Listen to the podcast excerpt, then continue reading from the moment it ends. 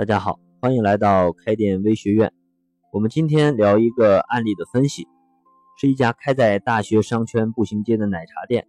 这个店不大，只有三十平米，但是他一年的净利润达到了三十万。这个老板和我总结了一些他开店的经验，而且这些经验对于想开其他类型店铺的老板也有一些参考的意义。关于这个话题，在我们的会员社群内部分享里，一共总结了八个经验清单。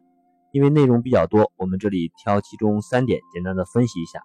第一点是商圈和选址的经验。选址首先就是商圈的选择。选择商圈时呢，最重要的一点就是要调查你所选的这个项目和这个商圈客流的匹配度。这里分享两个调查商圈时可以用到的大数据软件，一个是百度的热力图分析，这个在我们之前的分享里。另外一个呢是高德位置的 APP，这个也是一个调查商圈时这个数据比较多的一个软件，建议正在找这个商圈的老板可以下载下来研究一下。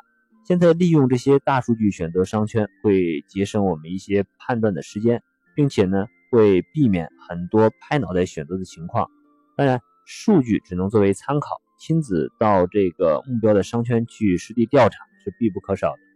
另外，开奶茶店选址时最重要的考虑因素就是人流量，这一点不用多讲，因为奶茶这个项目本身就是跑量的模式。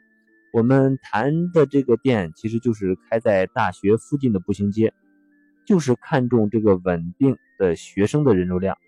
但是呢，有一点也是让这个老板比较头疼的，就是每年有寒假、暑假这两个假期，店里基本是没有什么生意的，否则这个店的盈利能力还会有所提升。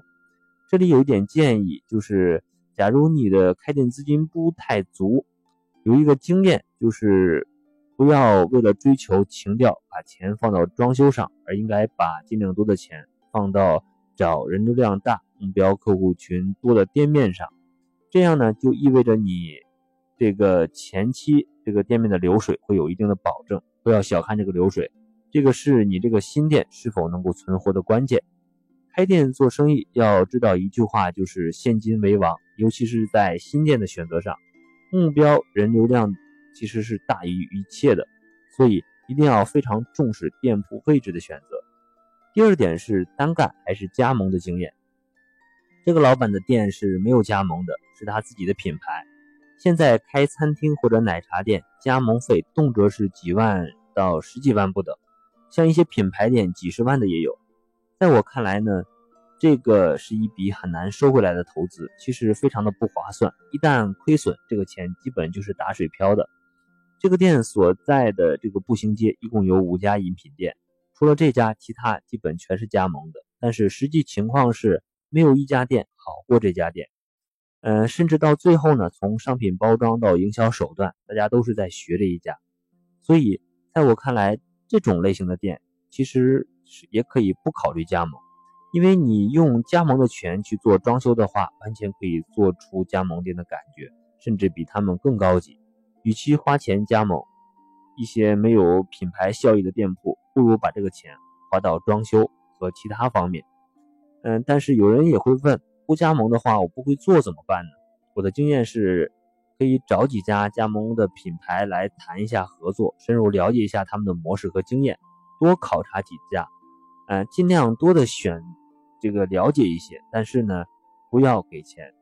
建议你可以到一家做的不错的店去工作一下，来偷艺。哎，这样呢，简单的项目的话，一般三个月的时间就可以把产品和店面的运营基本学个差不多。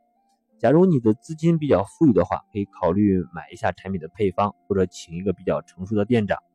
就这样都会对于你来讲节省一些时间，而且。成本要比选择加盟会低很多。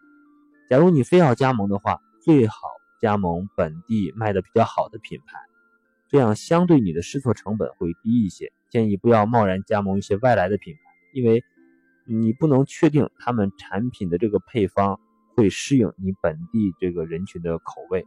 而且，假如你不能改良这个产品的话，你生意不好的这个概率会大大的提高。那么第三点是。奶茶店装修的一些经验，因为奶茶店最近几年的品牌有很多，客户的审美已经被这些品牌提升了不少。而且一个客户最初从哪里来看这个店铺的档次呢？就是从装修上来看的。那么，假如你没有选择这个加盟，而且资金比较有限的话，怎么来装修呢？嗯，建议你首先要弄清楚自己想开什么类型的店铺，定位的是什么档次，然后在你这个本地呢，可以找一家和你的风格定位最像的加盟店。哎，要去到这个店里，哎。那么这个装修是最自你是你自己最符合你预期的那么一家，你可以找比较好的装修公司，你带着师傅过去喝杯东西，慢慢看，一次看不好呢，可以多去几次，可以先从复制开始，然后在一些细节上做一些修改和调整，等你挣了钱，再可以考虑重新的定位或者升级你店面的装修，这样你的相对成本是比较低的。